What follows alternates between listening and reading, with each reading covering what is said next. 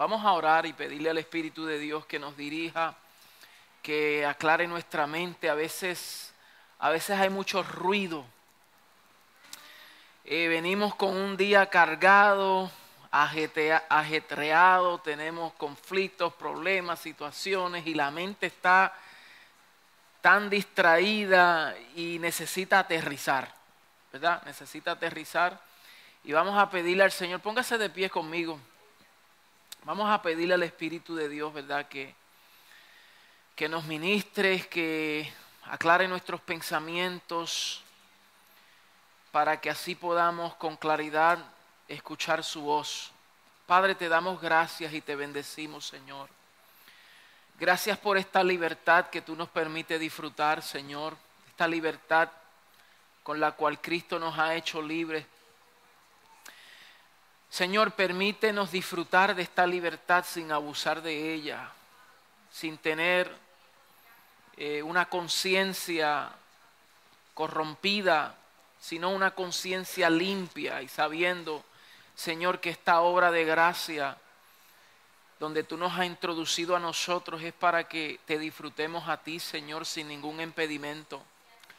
Que nada de las cosas periféricas, superficiales, aquellas cosas externas, atrofien nuestro crecimiento, que no se intervengan en la obra de edificación que tú estás haciendo en nosotros, Señor. Pedimos que tu Espíritu Santo nos afirme, que tu Espíritu Santo nos siga estableciendo en esta verdad, que tu Espíritu Santo siga esa obra hasta que sea perfeccionada en nosotros hasta que lleguemos a la estatura del varón perfecto, a la medida de la estatura de Cristo, Señor.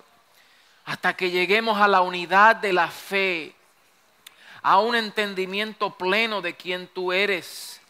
Y por causa de que conocemos quién tú eres, entenderemos quiénes somos en ti, Señor. Oh, aleluya, Padre. Te adoramos y tomamos este tiempo para bendecirte, Señor porque tenemos esta, este privilegio de ser expuesto a tus verdades que nutren nuestra vida, Señor. Rehusamos ser creyentes y cristianos de nombre nada más, que no tengan esencia ni evidencia. No, Señor, rehusamos a todo eso.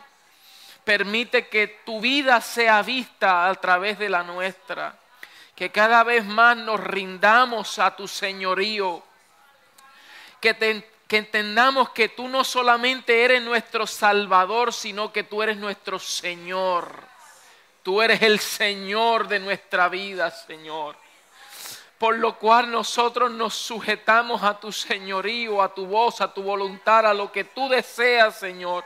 No son nuestros planes, son los tuyos, Señor, revelándotele a nosotros para que nosotros podamos ejecutar tu voluntad aquí en la tierra, Señor. Ayúdanos a cada día a renunciar al sistema, rendir nuestra vida, Señor, para que podamos conocer tu voluntad, la cual es agradable y, y es perfecta, Señor. Gracias te doy por cada uno de estos hermanos que han llegado hasta aquí, Señor, que a pesar de un día laborar, han tomado el tiempo, Señor, porque entienden que necesitan exponerse a la palabra de verdad.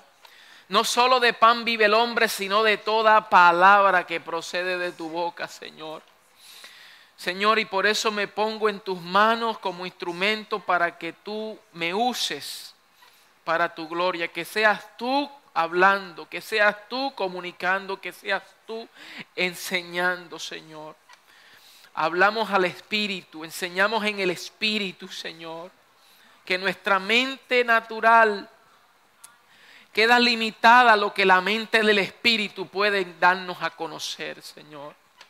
Así que gracias te damos, Espíritu de Dios. Gracias por aquellos que se conectan también. Oramos esta misma palabra, Señor, en el poderoso nombre de Cristo Jesús, Señor nuestro. Amén y amén. Aleluya. Se pueden sentar mis amados, mi esposa y yo este fin de semana estuvimos celebrando nuestro 23 años de aniversario. Gracias. La pasamos súper bien, muy corto, pero, pero la pasamos muy bien.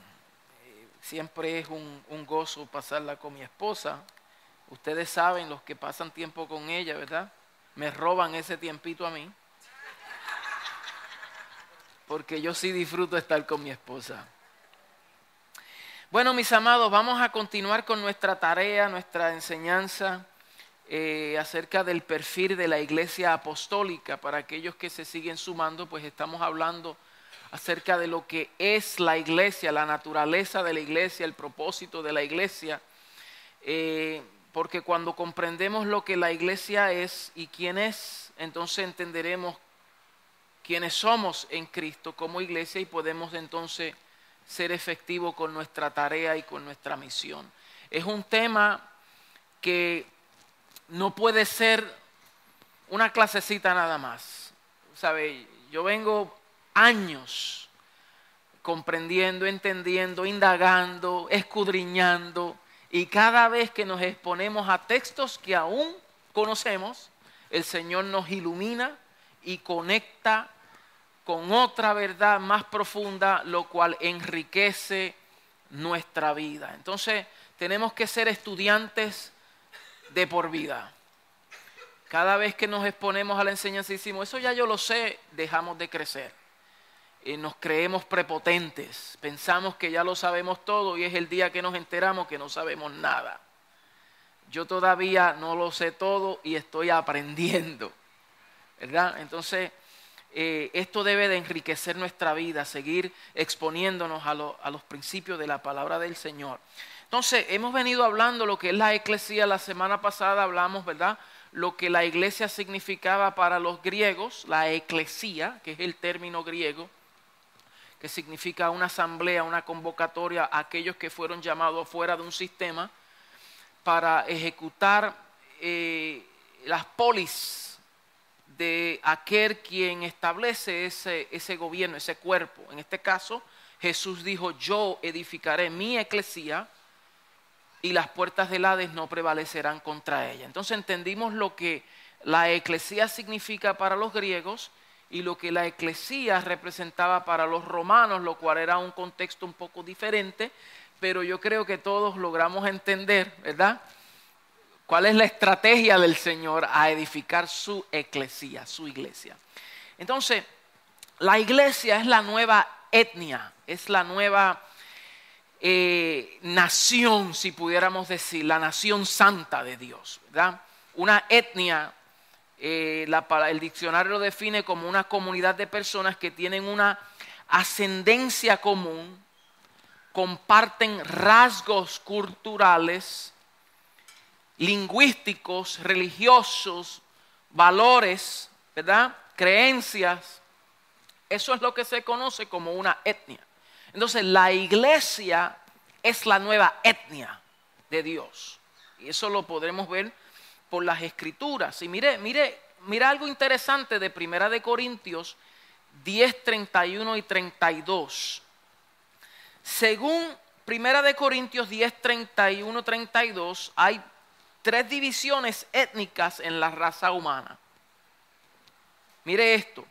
Dice, en conclusión, Pablo está diciendo, en conclusión, ya sea que coman o beban o hagan cualquier otra cosa, hágalo todo para la gloria de Dios. Y el 32 dice, no hagan tropezar a nadie. Y mira las tres categorías que él menciona. Dice, ni a judíos, ni a gentiles, ni a la iglesia de Dios. O sea que él puso estas tres categorías, judíos, gentiles y la iglesia de Dios. ¿Quiénes son los gentiles? Vamos a ver, ¿quiénes son los gentiles? ¿Quiénes?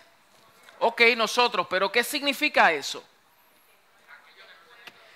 Aquellos, los gentiles, son todos aquellos que no son pueblo de Dios, que no son judíos, en otras palabras, para simplificarlo, todos aquellos que no son judíos son gentiles, de cualquier nación que usted le nombre. Entonces, los judíos, los judíos eh, para los judíos, los gentiles eran considerados como paganos que no conocían al Dios verdadero.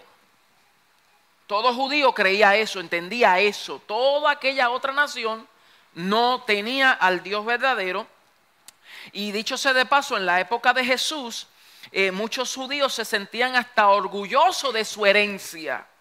Eran bien orgullosos de su herencia cultural religiosa que consideraban a los gentiles como impuros. Por eso es la, la disputa que hay entre los samaritanos con los judíos. ¿Por qué? Porque los samaritanos eran una mezcla, eran partes judíos y partes gentil. Y como no era una raza pura, entonces eran impuros y por eso tenían esa discordia.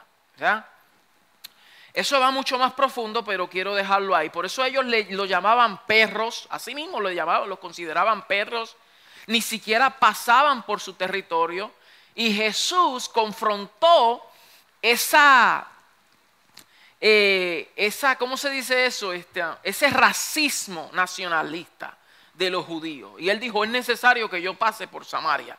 La mujer samaritana, por eso es que se sorprende dice, tú como siendo judío, vienes a mí. Por esa disputa que tenían los judíos y los samaritanos, y no solamente con los samaritanos, sino con otras naciones también, ¿verdad? Entonces, eh, es bien interesante ver que en este texto eh, Pablo está poniendo a los judíos, los gentiles que son las demás naciones, y la iglesia de Dios la pone en una categoría específica. ¿Ve? Entonces, mire esto, el ministerio de Pedro fue principalmente a los judíos. Él tuvo un apostolado enfocados en los de la circuncisión, enfocados en los judíos. Eso lo afirma Hechos, ¿verdad? Libro de Hechos 1 al 12 por ahí, eh, lo podemos ver. Como Pedro fue el primero, ¿se acuerdan en el, el día de Pentecostés? Cuando desciende el Espíritu Santo, se manifiesta, hablan en lenguas y todos empiezan a decir que es esto, están llenos ebrios de mosto y, y, están hablando en nuestra propia lengua. Pedro fue quien se levanta con los once y él dice, varones israelitas, sea notorio, ¿verdad?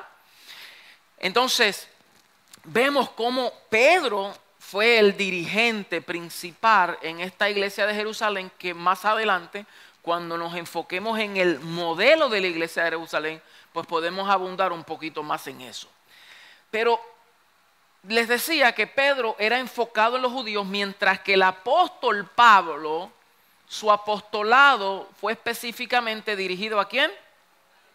A los gentiles. Eso vemos desde Hechos 13 en adelante, podemos ver que su misión de apostolado era para alcanzar las demás naciones.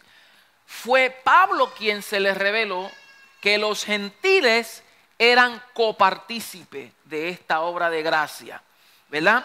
Dios está, Dios está obrando en las naciones formando esta tercera división étnica llamada la iglesia. O sea que para el Señor para Dios, Dios se está enfocando en la edificación de su iglesia. Por eso él mismo en Mateo dice, yo edificaré mi iglesia. Entonces, desde ese tiempo para acá, el Señor se ha enfocado no en un pueblo, no en una raza, sino en las naciones de la tierra, donde todos vendrían a Él en esta nueva etnia llamada eclesía, iglesia, que están compuestos de todos tipos de lenguas y naciones, ¿verdad? Entonces, este, este problema no lo tenemos nosotros. Pues nosotros vivimos acá, en este lado del hemisferio, ¿verdad? Donde no tenemos tantas luchas, pero todavía en los judíos y esas naciones allá, como en el Medio Oriente, todavía existe un racismo religioso donde ellos piensan que no que todavía están esperando en el Mesías prometido y nosotros somos unos ya ustedes saben. Ellos no nos reciben a nosotros. Dicho sea de paso, cuando Hebreos y Ezequiel profetizaron acerca de de, que la Biblia dice, Dios, ¿verdad? Haría un nuevo pacto con la casa de Israel y con la casa de Judá. Ellos dicen, ve que es con Israel y con Judá, no con las demás naciones. Y en parte, tienen razón, en parte. La diferencia está en que Pablo se le revela que por causa de Jesucristo, como dice Efesios, como dice Efesios 2, que ya mismo lo vamos a leer, no quiero adelantarme, pero en, Efesios 2 está diciendo que Él derribó la pared intermediaria que había entre los dos pueblos y de ambos pueblos hizo uno. eso ya lo vamos a ver, no me quiero adelantar mucho, pero vamos a ver rápidamente la iglesia profetizada en el Antiguo Testamento, ¿verdad? Porque aunque usted lo sabe, pero quiero que ustedes tengan fundamento bíblico, ese es el detalle que usted tenga el fundamento bíblico y entienda la profecía, cómo venía Dios trabajando con las naciones de la tierra. eso no es algo nuevo, ¿ok? Es algo que ya Dios en su plan y en su propósito eterno tenía la intención de que, de que las naciones vendrían a ser de Él, de que Jesús sería el rey de reyes el rey de las naciones de la tierra, no solamente de un pueblo escogido llamado Israel. Entonces, eh, aunque la palabra eclesía no la vemos en el Antiguo Testamento, pero sí entendemos, sí dice congregación, que es una palabra sinónimo, ¿verdad? Eh, por eso Hechos 7 le, llama la congregación del desierto, refiriéndose al pueblo de Israel, porque el pueblo de Israel es una sombra, tipo y figura de lo que es la iglesia. Los tratos de Dios con su iglesia lo podemos ver como Dios trabajaba con el pueblo de Israel. Podemos nosotros sustraer y extraer principios del Israel natural para nuestro crecimiento y nuestra edificación. Aunque no todo se aplica en esta administración de pacto, pero sí se puede extraer el principio. Entienda la diferencia, ¿ok? entonces, mira aquí la iglesia profetizada, dice desde Génesis, desde Génesis, que pudiéramos irnos un poco más atrás, porque obviamente este, la iglesia estaba en el corazón de Dios desde la eternidad. O sea, eso lo sabemos. Desde la eternidad ya Dios tenía su eclesía en su corazón. Es la esposa que tenía para su hijo preparado. Pero para aterrizar en la tierra, ¿verdad? Nosotros podemos ver que en Génesis 12, en Génesis 12, como Dios, aún técnicamente gentil, ¿quién era Abraham? ¿De dónde era Abraham? De Ur de los Cardeos. ¿Ok? Mire qué, interesante. Que la palabra hebreo no es un lenguaje como hoy lo conocemos. Se le llamó hebreo a Abraham no por su nacionalidad, sino hebreo significa el que cruza. Eso es lo que hebreo significa. El que cruza, el que cruzó el Éufrates. ¿Por qué? Porque por fe este Abraham, que era de Ur de los Caldeos, que su padre Tare era constructor de ídolos, que él no tenía ni siquiera conocimiento de este Dios verdadero, su referencia era dioses paganos, su papá construía ídolos. Y este Abraham que Dios se les revela por fe, sin tener ni siquiera un punto de referencia, una enseñanza de su papá, de su mamá que le enseñó este Diosito, este papito Dios, este, nada de eso. Él no conocía a Dios. Creyó por fe y le fue contado por justicia. Entonces, él deja su tierra, su parentela, cruza el Éufrates siguiendo una tierra sin saber cuándo iba a llegar, sin saber a dónde iba y sin saber cómo. Él por fe hace esto. Eso lo habla hebreo. Entonces, a este Abraham, Dios le hace una promesa y le dice, ustedes la conocen, en ti serán benditas todas las familias y las naciones de la tierra. Wow. Entonces, obviamente que Abraham es una figura, una figura principal para el judaísmo, para el islamismo y para el cristianismo.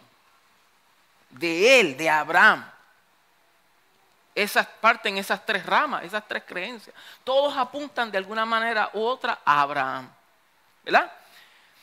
Pero la bendición que hemos recibido nosotros por causa de Abraham no era por Abraham en sí como hombre, sino la simiente de Abraham, que es quién?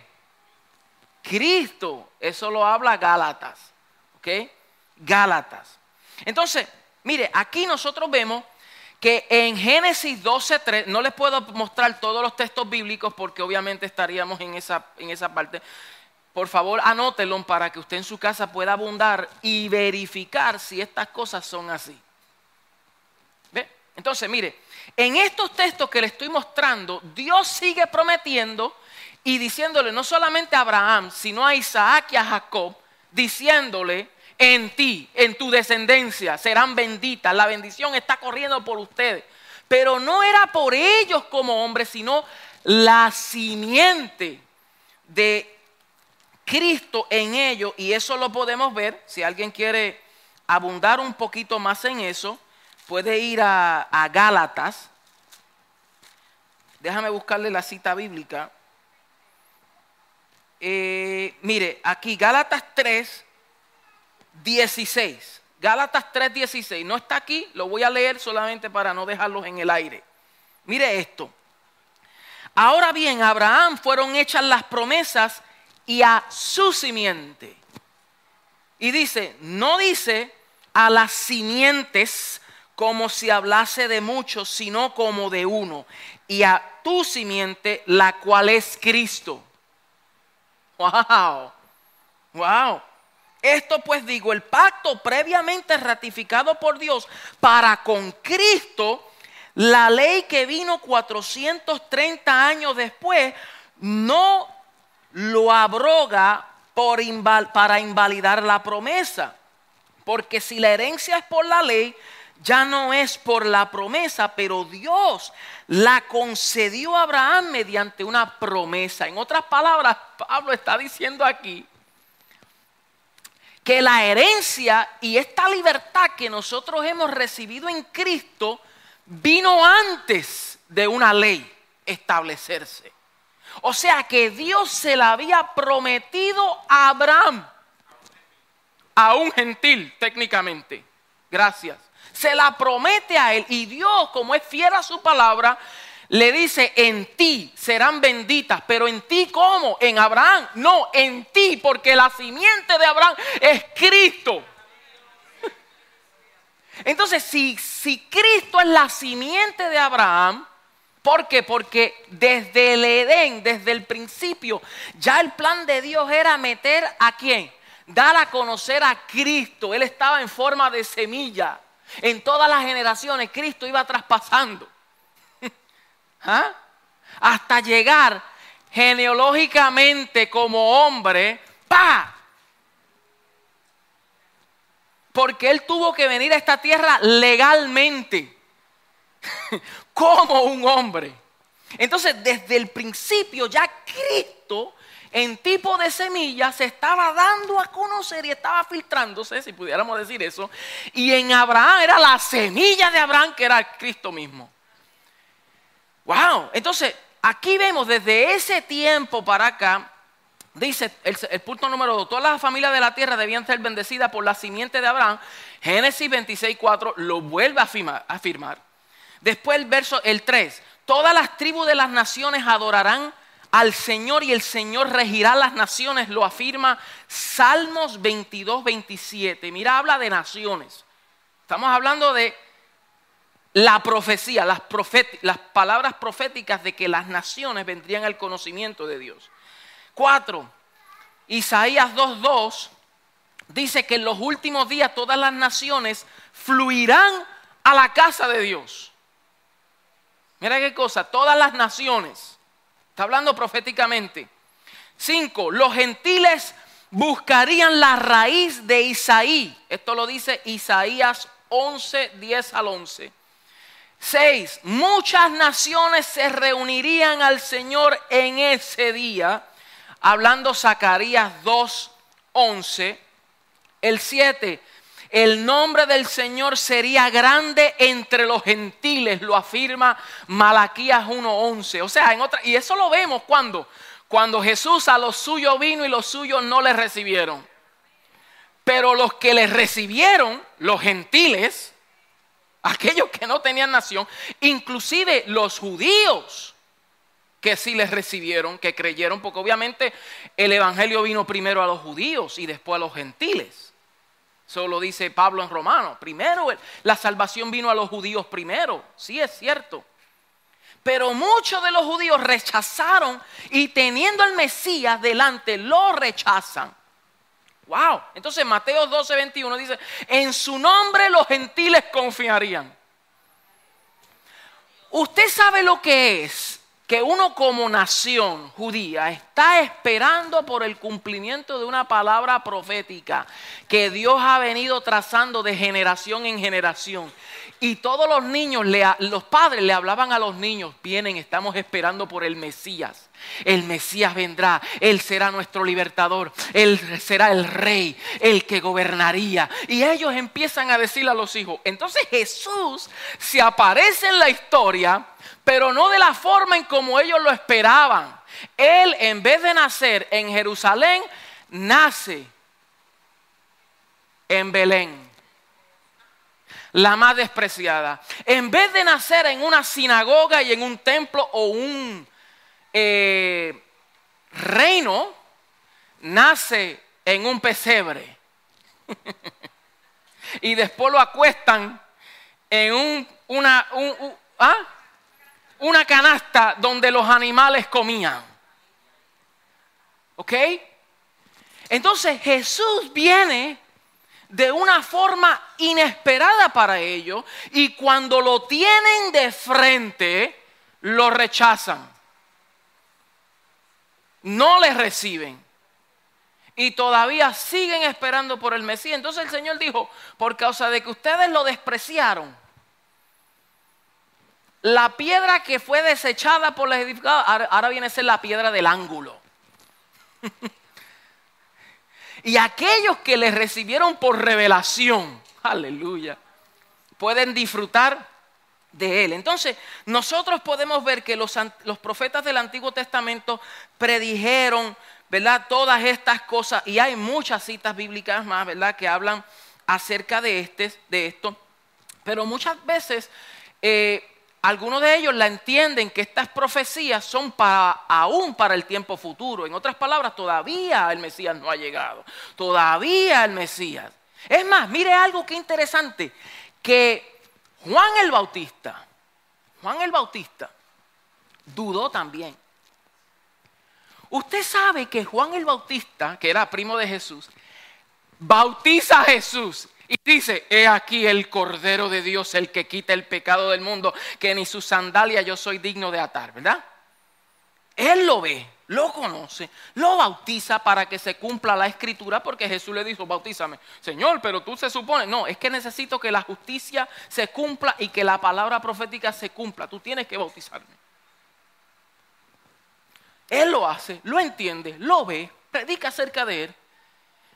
Y cuando está preso, manda a sus discípulos y le dice, dígale a Jesús si Él es el Mesías o el que estamos o, o tenemos que esperar a otro.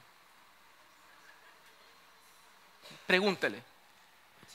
Y Jesús le dice, dile a Juan que los ciegos ven, los cojos andan.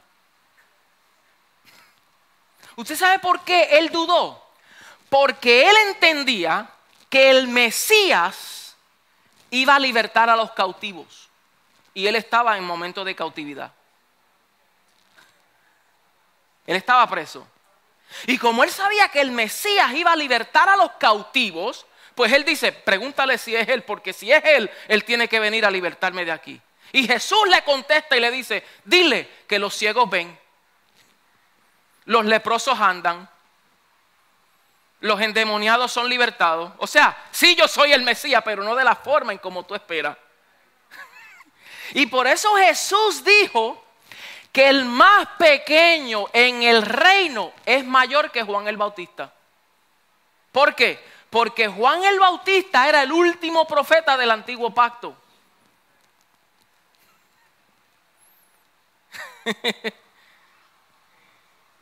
y él en su último momento dudó.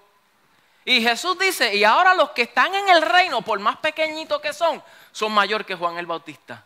Aleluya. Está poderoso eso, ¿ah? Seguimos. Entonces, mire las profecías, que esto viene, ¿verdad? Entonces, mire ahora cómo estas naciones de dos pueblos, como Pablo se les reveló. Yo dije anteriormente que Pedro fue el apóstol para los judíos, para alcanzar a los judíos, para aquellos que no creían.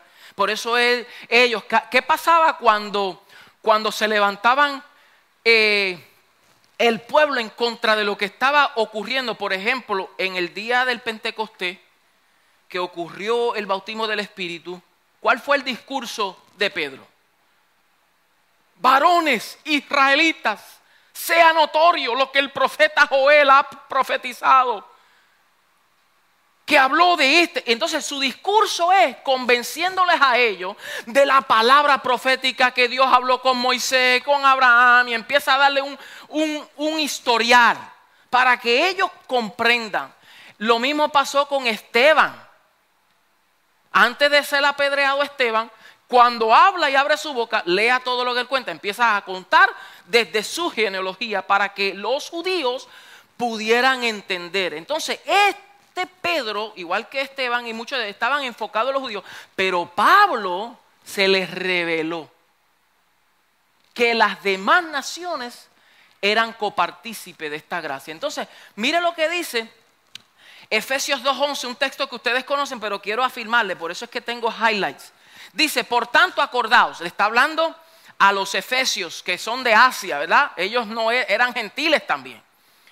Por tanto, acordaos que en otro tiempo vosotros los gentiles, en cuanto a la carne, erais llamado incircuncisión por la llamada circuncisión hecha con mano en la carne. En otras palabras, ustedes eran unos incircuncisos. Y esa palabra de incircuncisión es ofensiva. Porque Dios, recuérdese que cuando hace el pacto con Abraham, él lo hace mediante el símbolo de la circuncisión. Y usted puede decir, ¿qué tiene que ver la circuncisión con todo esto? ¿No se ha preguntado eso? ¿Por qué la circuncisión? Coger el miembro del hombre y ¡fua! Y cortarle el prepucio. Y llamar eso un pacto. O sea, ¡qué locura! Pero usted sabe qué? Mire lo que los judíos enseñan. Esto yo lo aprendí hace años. ¿Por qué la circuncisión? Bueno, porque de dónde, por dónde pasa la semilla del hombre. Por el miembro humano. O sea, las mujeres dicen, yo lo cargué nueve meses. Pero ya la semilla estaba dentro del hombre. Mucho antes. Entonces, mire esto. ¿Por qué la circuncisión?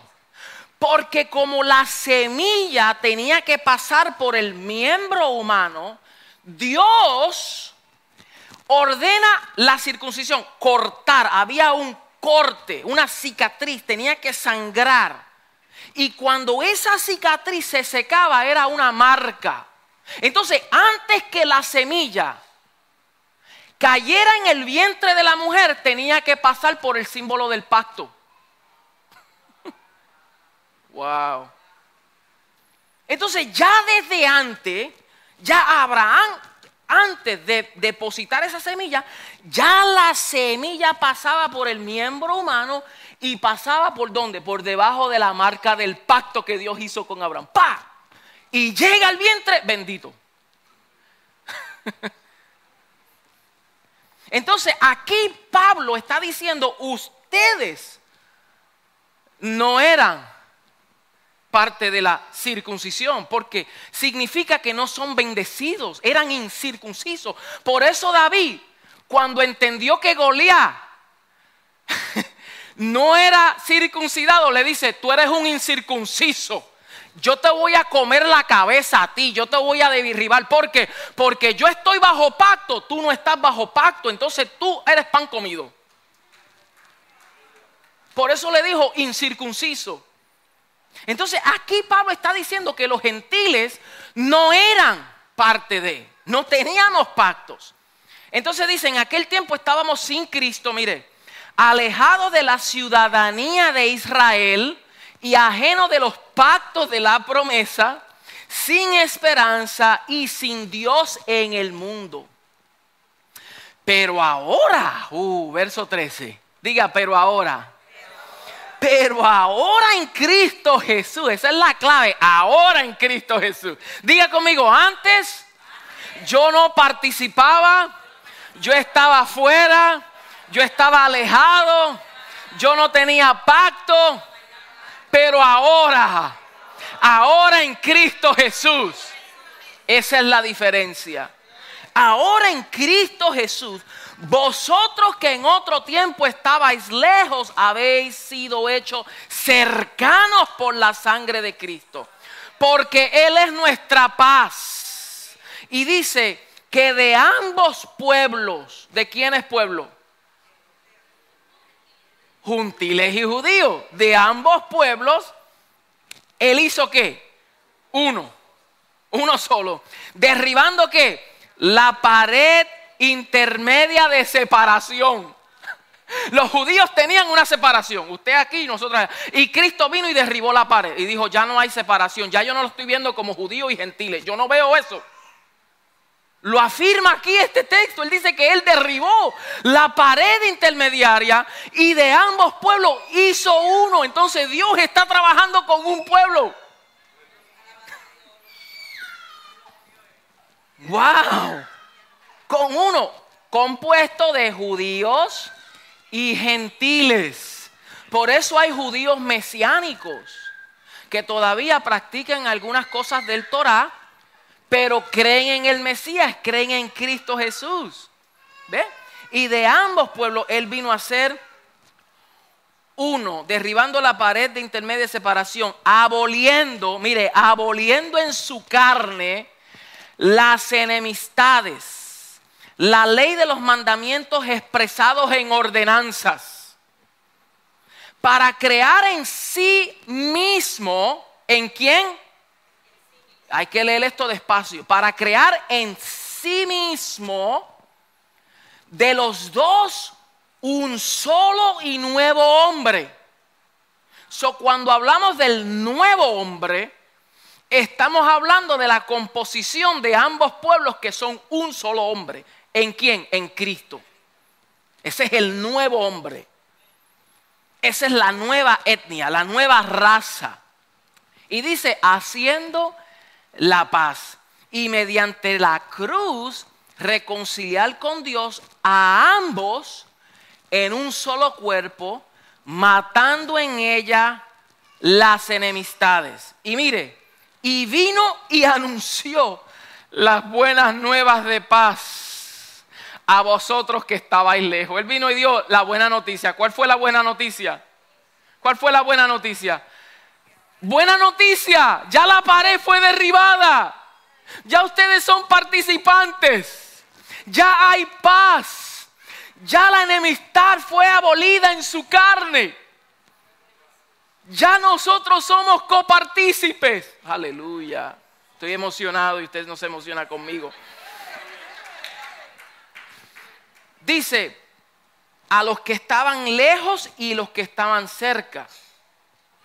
Y dice, porque por medio de Él, los unos y los otros tenemos entrada por un mismo espíritu al Padre. Así que ya no sois extranjeros ni advenedizos, sino conciudadanos de los santos y miembros de la familia de Dios edificados sobre el fundamento de los apóstoles y profetas, siendo la principal piedra del ángulo Jesucristo mismo, en quien todo el edificio bien coordinado va creciendo para ser un templo santo en el Señor, en quien vosotros también, diga también, sois juntamente edificados. ¿Para qué? para la morada de Dios en el Espíritu. Aleluya. ¿Qué diferencia cuando lo leemos pasito a pasito? O sea que la nueva morada de Dios, ¿quiénes somos? ¿Quién es el edificio de Dios? La iglesia. ¿Quién es el templo de Dios? La iglesia.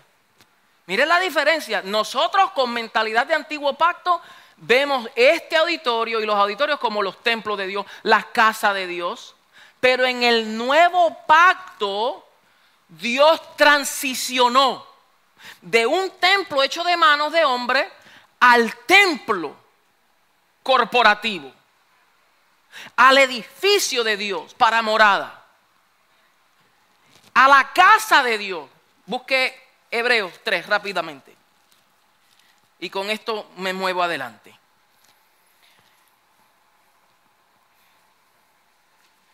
Aquí en Hebreos 3, el escritor a los hebreos está hablando a un pueblo judío que estaba siendo seducido para abandonar la fe y para regresar al judaísmo. Entonces, el autor de Hebreos, lo cual yo pienso que es un, el autor es Pablo, ese es mi, mi criterio, y tengo mis puntos, eh, está diciendo y está mostrando el señorío de Cristo sobre todas las cosas. Cristo es superior a todo. Cristo es superior a los profetas, Cristo es superior a, Moisés, Cristo es superior al sábado, Cristo es superior a Aarón, Cristo es superior al sacerdocio del orden levítico, Cristo es superior a todas esas cosas. Hebreos completamente nos está mostrando. Un día vamos a tomar esa clase. Hebreo, la carta a los hebreos, texto por texto. Pero aquí, mire lo que está diciendo. Por tanto, hermanos, participantes del llamamiento celestial, considerad al apóstol y sumo sacerdote de nuestra profesión, Cristo Jesús, el cual es fiel al que le constituyó, como también lo fue Moisés en toda la casa de Dios. So, Moisés fue fiel en qué? en toda la casa de Dios. Y dice el 3, porque de tanto mayor gloria que Moisés es estimado digno este. ¿Quién? Cristo. Cuanto tiene mayor honra que la casa el que la hizo. Porque toda casa es hecha por alguno. Pero el que hizo todas las cosas es Dios. Moisés a la verdad fue fiel en toda la casa de Dios como siervo para testimonio de lo que se iba a decir. Pero Cristo como hijo sobre su casa, la cual casa somos. Oh, ok. Ok.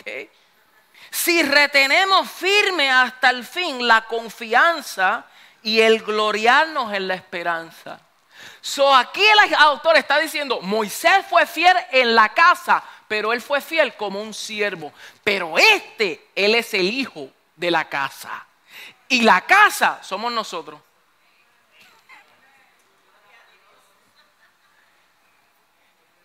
Esa casa somos nosotros. So, nosotros como iglesia somos el templo de Dios.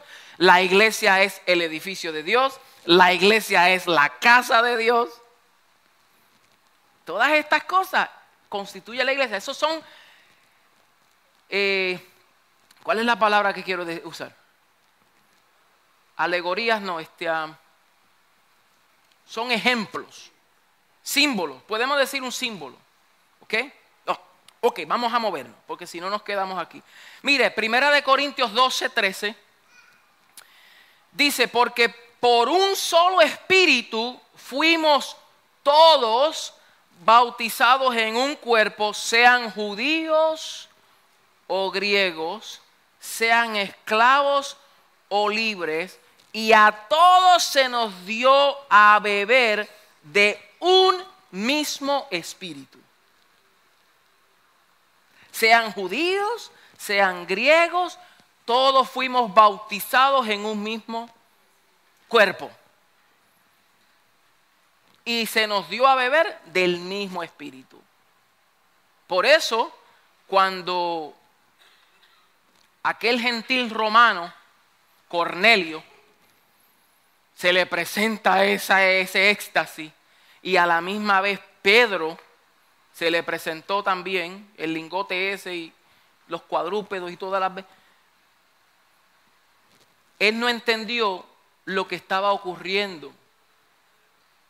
Entonces, ¿por qué? Porque Pedro era medio racista. Todavía le quedaba un poquito de racismo. Sí, de verdad, léalo. Léalo, usted se dará cuenta que él todavía luchaba. ¿Por qué? Porque fue quien Jesús le enseñó directamente muchas cosas. Y, Jesús mismo le dijo, vayan primero a los hijos de Israel. Fue mismo Jesús quien se lo dijo. Pero él no entendió el switch.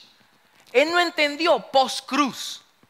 No lo comprendió. Pablo lo entendió. Entonces, aquí él está diciendo cómo este gentil, estos gentiles no pueden, como el Espíritu Santo que se manifestó allá en ellos. Y Jesús, Dios, le revela esto y le dice, Pedro, mata y come. No llames inmundo lo que yo he santificado. Entonces, Pedro tuvo que aceptar. ¿Ok? So, esas son algunas cositas. Ahora, vamos a ver la iglesia tipificada. La iglesia tipificada. Efesios 3. En Efesios 3, espérate. Busque conmigo Efesios 3, 1 al 6. So, ya vemos que en el Antiguo Testamento claramente ha profetizado que los gentiles serán parte del reino del Mesías, ¿verdad? Ya nosotros lo vimos. Pero esta revelación aún estaba oculta para muchos de los antiguos. Ellos no lo entendían. Mire, mire aquí en Efesios, no los afirma.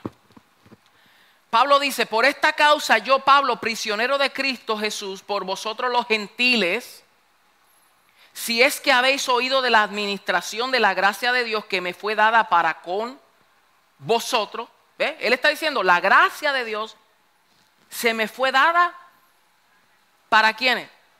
Para ustedes, que por revelación me fue declarado el misterio. O sea, esto que estamos hablando es un misterio. Pablo lo categoriza como un misterio y hay Efesios, Colosenses, tenemos que leer Colosenses para complementar el misterio de Cristo. ¿Por, qué un misterio? Pero dice, como antes lo he escrito brevemente. Cuatro, leyendo lo cual podéis entender cuál sea mi conocimiento en el misterio de Cristo. Misterio que en otras generaciones no se dio a conocer a los hijos de los hombres, como ahora es revelado a sus santos apóstoles y profetas por el Espíritu. Que los gentiles, ¿cuál es el misterio? El texto te lo dice. Que los gentiles son coherederos y miembros del mismo cuerpo y copartícipe de la promesa en Cristo Jesús por medio del Evangelio. Ese es el misterio. ¡Wow! ¡Qué misterio! Y eso va mucho más profundo que amerita una clase sola.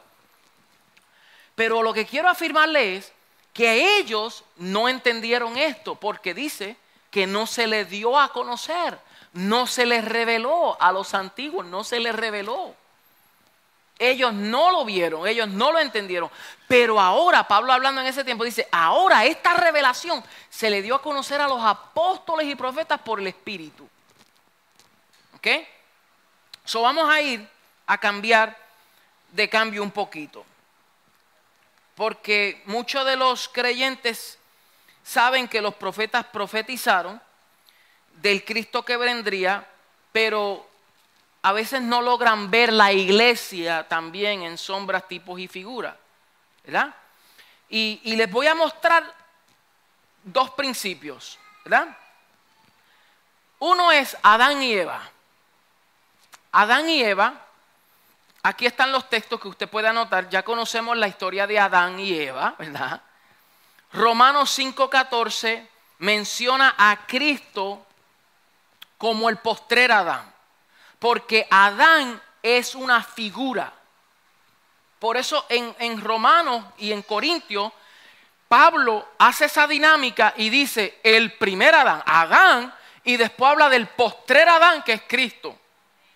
Lo que Adán deshizo, Cristo, el postrer Adán, vino a restituir. Él vino a renovar.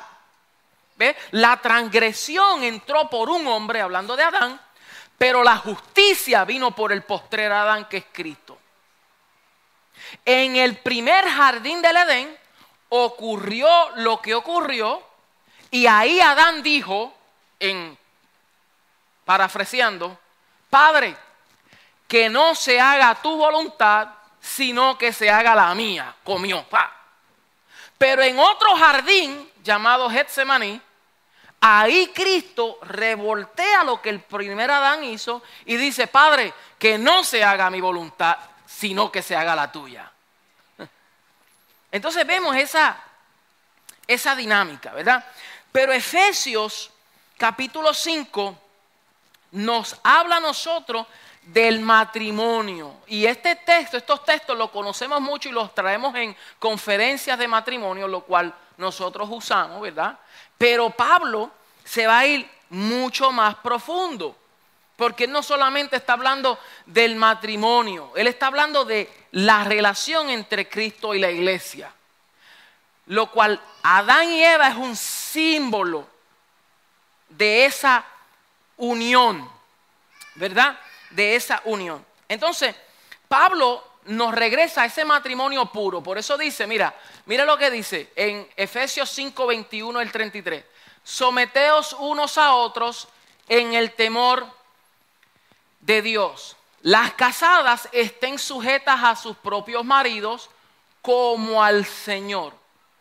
Mire, hoy, hoy en día la mujer no entiende esto. Y el hombre tampoco. El hombre menos. No entiende esto. uno es, voy a hacer un pequeño paréntesis, uno es que muchos hombres machistas usan eso y dicen, mujer, te tiene que someter porque yo soy la cabeza del hogar. Sí, pero Pablo dice, así como el hombre se sujeta a Cristo. En otras palabras, si el hombre no está sujeto a Cristo, ninguna mujer debe estar sujeta a un hombre.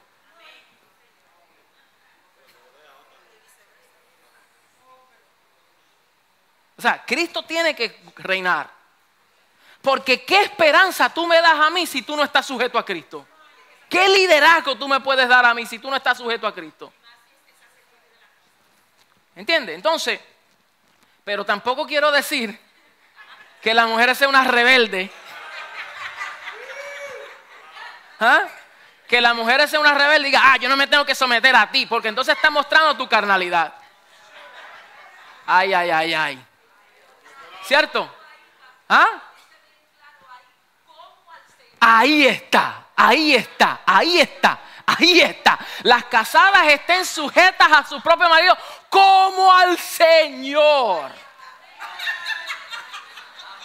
Alaba, como al Señor.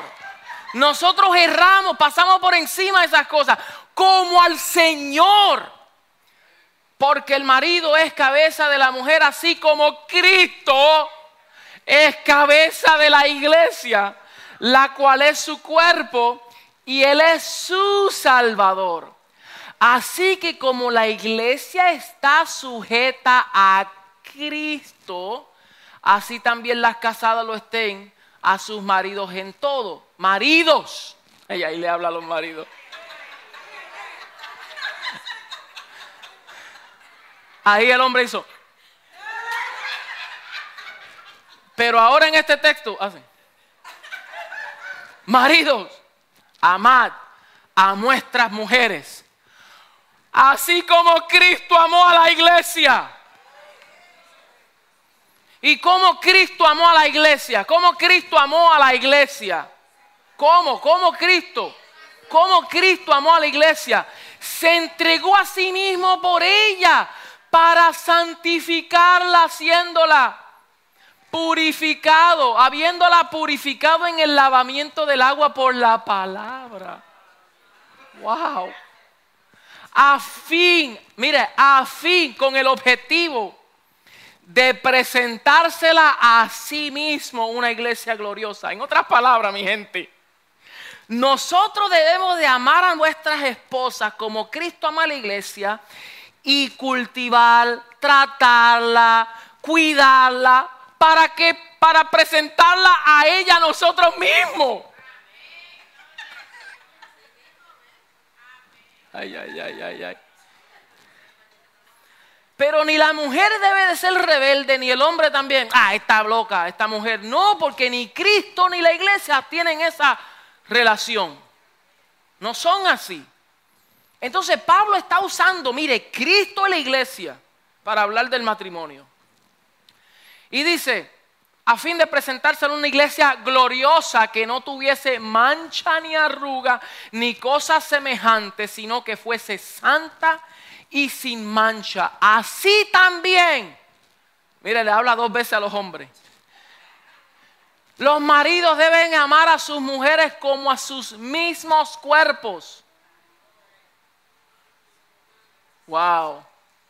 El que ama a su mujer, a sí mismo se ama. Porque nadie aborreció jamás a su propia carne, sino que la sustenta, la cuida. ¿Cómo qué? como también Cristo a la iglesia, porque somos miembros de su cuerpo. Mira, Pablo está hablando del matrimonio y después viene y dice, somos miembros de su cuerpo, de su carne y de sus huesos. Por esto dejará el hombre a su padre y a su madre, se unirá a su mujer y los dos serán una sola carne. Grande es este misterio. Mas yo digo esto respecto Diga conmigo, wow, como dice Juan. Pablo está diciendo, yo le estoy hablando de todo esto de Cristo y la iglesia.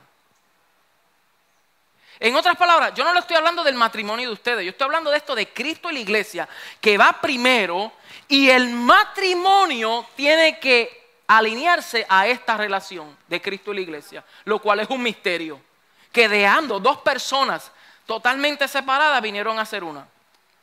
Son una sola carne. Y esto es bien, mire, mire, mira esta dinámica, mira dinámica. Adán y Eva, Cristo y la iglesia. ¿Quieren ver las comparaciones? Mire, la esposa de Adán fue designada por Dios antes de ser creada. O sea, Dios dijo a Adán, no es bueno que el hombre esté solo, yo le voy a hacer una ayuda idónea. O sea, ¿quién fue la idea de Eva?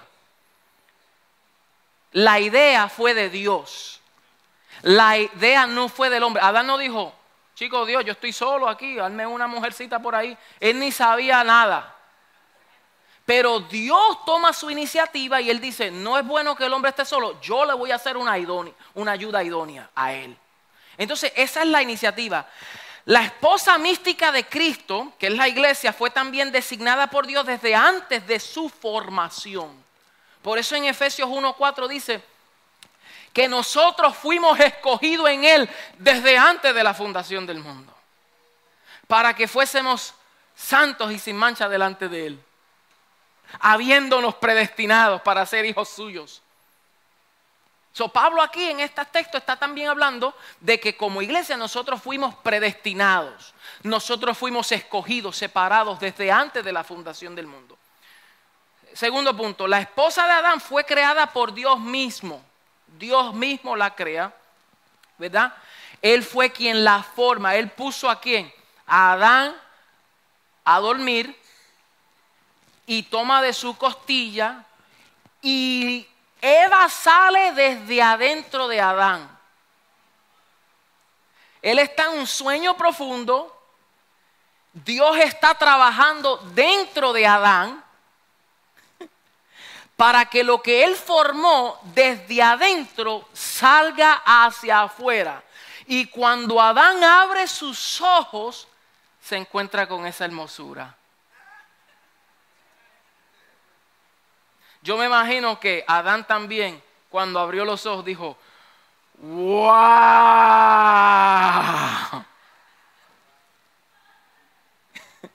Yo me imagino eso.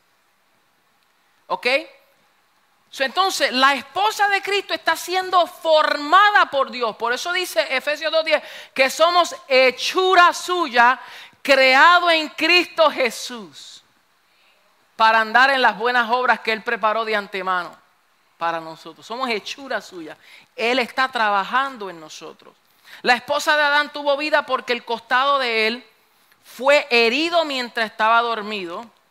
Y la esposa de Cristo vive porque el costado de Cristo fue herido estando muerto. Jesús en la cruz, acuérdase que la lanza, el romano, le traspasó una lanza en el costado y salió agua y sangre. Mire, lo mismo que cuando una mujer da a luz, ¿qué sale? Agua y sangre. Cuando eh, la bolsa, ¿verdad? Rompe fuente, sale agua, el líquido amniótico y sale sangre. Entonces, aquí, figurativamente, vemos un nacimiento. es un nacimiento que la iglesia salió del costado de Cristo, del postrer Adán. ¡Wow! Wow. Mira esa simbología. Entonces, la esposa de Adán era parte de su propio cuerpo. Por eso dice, ella es carne de su carne, hueso de sus huesos. Si tú buscabas en el ADN de Eva, salía Adán. ADN, yo creo que es parte de, ¿verdad? Como que Adán. ¿Ah? ¿Viste? Entonces, ella salió de Adán. Entonces, la esposa de Cristo es miembro de su cuerpo. Por eso Él es la cabeza y nosotros somos su cuerpo. Ahora dígame usted si usted puede separar la cabeza del cuerpo. Si usted lo hace, está haciendo qué? ¿Ah? Está matando, ¿verdad? Está decapitando.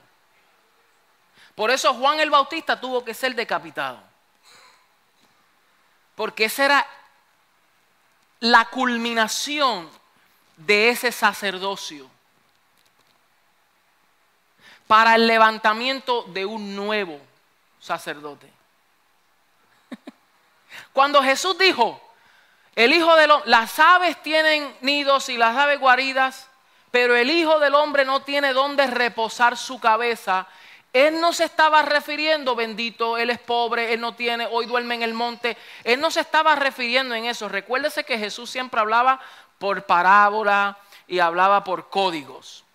Jesús tenía muchas casas donde él se podía quedar porque tenía muchos conocidos. Jesús lo que estaba diciendo era, yo soy cabeza y todavía estoy buscando mi cuerpo. Donde yo como cabeza puedo reposarme. y eso vino a hacerlo en la cruz. Por eso Él es la cabeza y nosotros somos su cuerpo. Él encontró su cuerpo donde Él pudo reposarse como cabeza. Aleluya. Santo.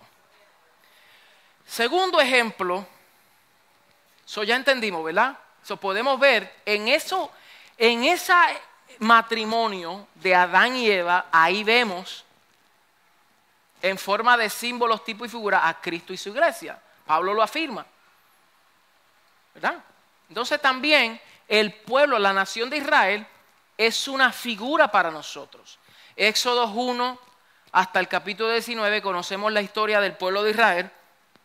Y Hechos 7:37, mira, mira lo que, lo que aquí el apóstol, la referencia que hace el apóstol aquí, en, eh, este, este lo hizo Esteban, perdón.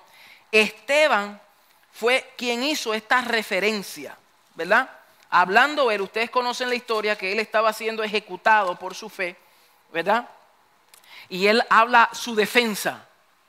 Y mientras él está diciendo este discurso, como yo le dije anteriormente, empieza un recuento histórico y empieza a hablar de, eh, de varones hermanos, padres, oí del Dios de gloria, apareció a nuestro padre Abraham estando en Mesopotamia antes que morase en Harán y le dijo, sal de tu tierra, tu parentela, y él empieza a recontar, ta, ta, ta, ta, ta. Y cuando llega a Moisés, dice, este Moisés, el cual dijo a los hijos de Israel, profeta, os levantará el Señor Dios vuestro de vuestros hermanos, como yo. A él oiréis. O, sea, él está diciendo, Moisés dijo esto al pueblo. Moisés dijo que Dios levantaría un profeta como yo. Y ustedes oirán a él a ese profeta. Moisés está haciendo esa referencia y Esteban está haciendo esa referencia de lo que dijo Moisés acerca de Jesús. Entonces dice, este es aquel que estuvo en la congregación en el desierto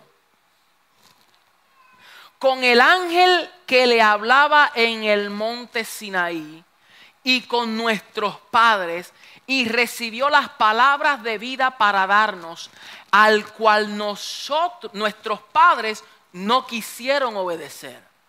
So, mire cómo él está diciendo la congregación del desierto. Hablando de quién? De Israel. Israel era la congregación del desierto, era la iglesia en el desierto. Wow. Interesante, ¿verdad? So, primera de Corintios 10, 4 dice, y todos bebieron, hablando de Israel, y todos bebieron la misma bebida espiritual, porque bebían de la roca espiritual que los seguía, y la roca era Cristo. Mire qué cosa, que Cristo estaba presente en símbolo. Y esa roca, usted sabe lo que, que ellos se movían así y había una roca que le seguía. ¿Qué, qué, qué, qué, es eso? Que una roca en el desierto le seguía. Era un desierto y ellos venían y yo me imagino esas rocas rodando. ¿Cómo eso se puede explicar? Y dice que esa roca era la que brotaba agua. Y esa roca era Cristo. Cristo era la columna de nube para darle sombra en el día Cristo era la columna de fuego para darle calor de noche. Cristo era el maná que descendió del cielo para ser su alimento, el único alimento. O sea, tendríamos que estudiar cristología para entonces ver a Cristo escondido en todo el Antiguo Testamento. Pero aquí estamos hablando de la iglesia. Entonces, mira, mira el verso 6 dice, mas estas cosas sucedieron como ejemplos para nosotros. Todo lo que ocurrió allá dice que eso fue un ejemplo para nosotros para que no codiciemos cosas malas como ellos codiciaron, ni seáis idólatras como alguno de ellos según está escrito se sentó el pueblo a comer y a beber y se levantó a jugar. Ni forniquemos, el verso 8, ni forniquemos como algunos de ellos fornicaron y cayeron en un día 23 mil. Verso 9, ni tentemos al Señor como también algunos de ellos le tentaron y perecieron por las serpientes. Verso 10, ni murmuréis como algunos de ellos murmuraron y perecieron por el destructor. Verso 11. Y estas cosas le acontecieron como ejemplo y están escritas para amonestarnos a nosotros, a quienes han alcanzado los fines de los siglos. entonces todas esas cosas que, está, que ocurrieron sirven para nosotros como un ejemplo como un ejemplo. para edificarnos a nosotros, para pulirnos a nosotros. Está diciendo aquí que no forniquemos como ellos, que no tentemos al Señor como ellos, que no seamos idólatras como ellos, que no murmuremos como ellos murmuraron. Y nosotros hoy todavía hacemos todas esas cosas y mucho más. No hemos aprendido nada, parece, como iglesia, hablando general. Parece que no hemos aprendido nada. Tenemos tanto ejemplo, tenemos las escrituras, la Biblia completa, ellos no tuvieron nada de eso. Ni siquiera la iglesia neotestamentaria tuvieron Biblia. Ni, ni siquiera los pergaminos tenían ellos.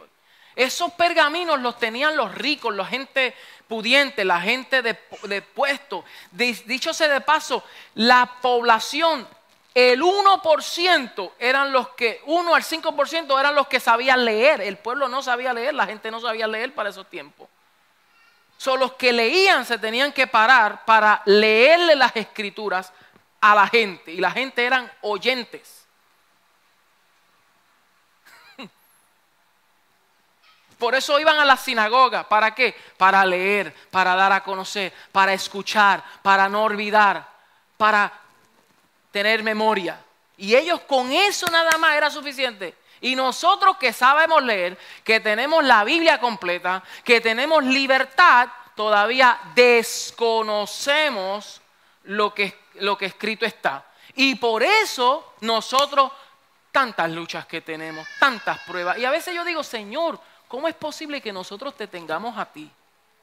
Tenemos la verdad tenemos al Espíritu Santo, tenemos tu palabra, nos tenemos los unos a los otros para edificarnos y todavía con las mismas luchas, con los mismos problemas y perdóneme, las mismas changuerías. Hay un infantilismo en el cristianismo. Pablo decía, debiendo echar ser maestro, todavía tengo que hablarle como niño, se lo dijo a los corintos. Le habló fuerte, Pablo era fuerte. ¿Usted cree que a veces el pastor es fuerte? Yo no soy nada. Pablo eso era una cosa seria. Le decía, tengo que hablarle. Le dijo a los Gálatas insensatos. ¿Quién los sedució a ustedes para seguir otras doctrinas y para regresar hablaba así fuerte. ¿Por qué? Porque la gente era una cosa hoy. Y hoy a veces dan ganas de también uno. Reponte. Las mismas luchas, el mismo problema, los mismos problemas matrimoniales, los mismos problemas. ¡Ora! Pastor, dame consejería. Le voy a decir, lee la Biblia.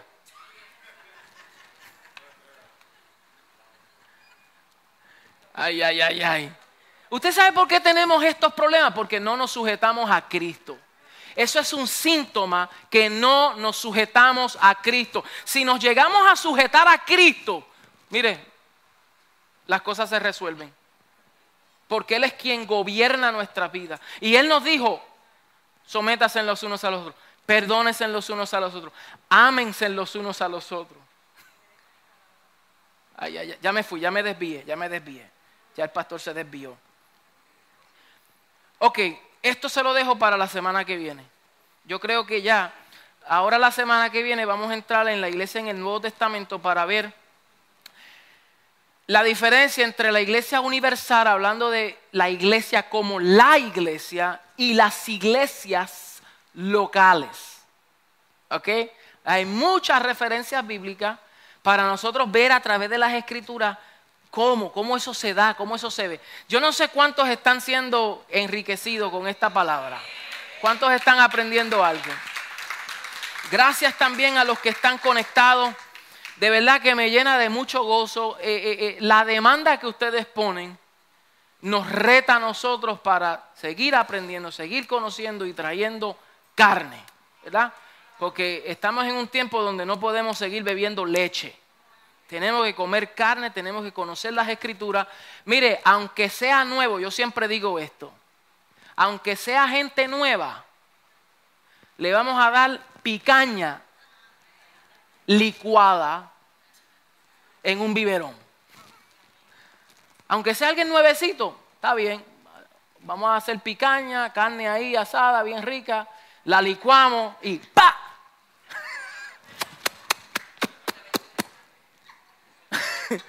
No podemos perder tiempo y estar con las mismas niñerías. Sí, el Señor te ama, el Señor te quiere, tú eres especial. Tenemos que venir con palabra de Dios, porque es la que nos edifica a nosotros. Y yo estoy declarando un tiempo de aceleramiento. Mire, yo estoy orando por esto, decirle, Señor, le pido al Señor que a través de estas enseñanzas, esta palabra, que caigan en oídos de personas que tomen en serio esta verdad. Si ocurrió con Jesús, a Jesús le seguían las multitudes y muchos tenían, venían por los panes y los peces. Pero él a sus discípulos les reveló los misterios del reino. A ellos le hablaba en parábolas, pero a sus discípulos le codificaba y les descodificaba los misterios del reino. Pues yo, mi oración es que nosotros tengamos este mismo sentir, que digamos, yo quiero aprender, yo quiero conocer, yo quiero crecer, yo quiero ser afirmado, yo quiero ser un hombre competente, una mujer, un ministro competente de un nuevo pacto, no de la letra, sino del espíritu. Y competencia significa alguien diestro y capacitado que cuando hable sepa manejar bien la palabra de verdad que aunque todos estemos en un proceso, no podemos decir, ay, yo no sé, yo no he estudiado mucho. No, lo que sabe, dalo a conocer. Y cuando tú sueltes lo que conoce, el Señor te, te llenará más. Dios te dará más, te iluminará más. Lo peor que podemos hacer es decir, ay, yo como no sé bien mucho, me voy a quedar callado. No. Tenemos que empezar a dar a conocer, a, estimular, a, dar por gracia lo que por gracia conocemos, aunque sea en forma dosificada, pero cuando liberamos eso, entonces el Señor sigue llenando nuestra copa y sigue fluyendo ese fluir de gracia y de conocimiento en su verdad. Amén.